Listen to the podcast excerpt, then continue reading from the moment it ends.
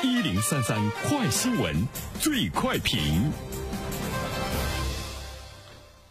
焦点时间快速点评，最快评。接下来我们关注三月二十七号，二十四省举行二零二一年度公务员招录笔试，加上提前举行公务员省考的江苏、北京、上海、山东、浙江、广东六省市，二零二一年公务员省级考试招录总人数超过十五万人。本次省考向应届毕业生伸出了诚意橄榄枝，招录名额增加，招录条件设置有所放宽。对此，有请评论员袁生。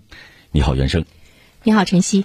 我们都知道呢，公务员的招考呢分为国考、省考，还有呢选调生考试。那么这一次呢，我们说到的呢是省考。在省考的过程中，我们注意到呢，它更多的呢向应届毕业生伸出了橄榄枝。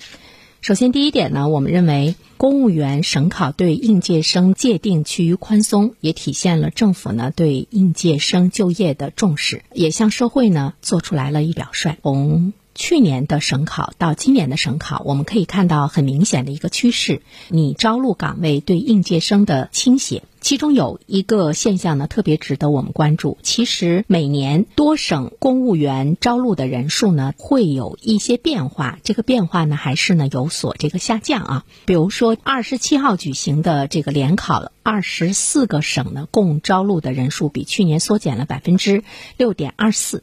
那么在总体的招录人数下降的情况下，我们却看到了对应届毕业生的倾斜，甚至于呢没有任何的这个招录条件的限制，可以有多少个应届毕业生的职位，有很多的省还呢有所增加。根据中公教育公布的数字，今年的公务员省考。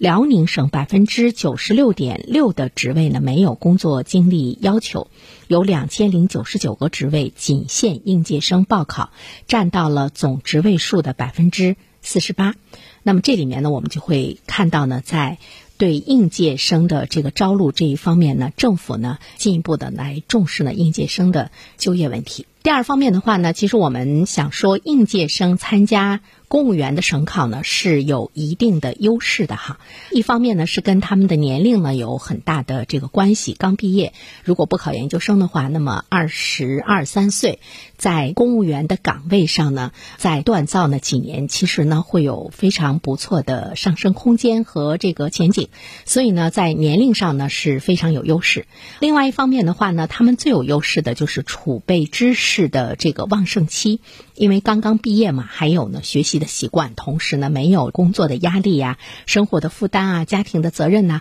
再一方面的话呢，政府来讲呢，在体制内需要应届毕业生，当然对于应届毕业生的塑造。比社会的人士呢具有一定的优势，在某种意义上来讲呢，他们还是一张白纸，所以呢，在这个过程中，向应届毕业生的这个倾斜也就呢可想而知。那么，对于应届毕业生来说，如果你考上了公务员，可以呢成为一名公务员的话，并不是呢就万事大吉了。所以，第三方面，我们也会看到政府在公务员的招录上呢，倾向于应届毕业生，也更倾向于让他们下沉到。基层一线去呢进行锻炼锻造啊，我觉得这个过程的话呢是非常重要的。对于应届毕业生的招录来说，是希望他们可以下沉到基层一线。如果你的志愿的专业和你的岗位比较吻合的话，是有更多的机会在省考中呢来实现你的人生的理想。所以我们也会看到，对应届毕业生的招录，他一定呢是坚持基层导向。并不是说你刚毕业成了一名公务员，你就可以坐在办公室每天喝着茶看着报纸。我们会看到有很多基层的职位呢，招录应届毕业生为主，他引导和鼓励优秀高校毕业生报考基层职位，到基层去建功立业，甚至于还会降低学历的要求，放宽呢专业的限制。我觉得从政府的角度上也进一步的界定，你刚刚毕业的大学生选择任何一个职位，都应该呢是从最艰苦的、最基础的去呢锻造，最终呢你才能够呢有更好的上升的空间。任何的一个职位，无论呢你是做一名技术人员，还是呢你是做一名公务员，对你的这种匠人精神的要求，还有你本身的专业性，还有职业的经验的这方面的积累。其实，在政府部门来说，也呢是非常重要的，尤其呢到基层的建功立业。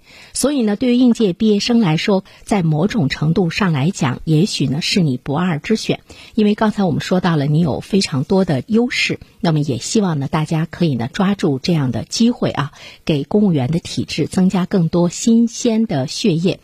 好了，晨曦，感谢袁生。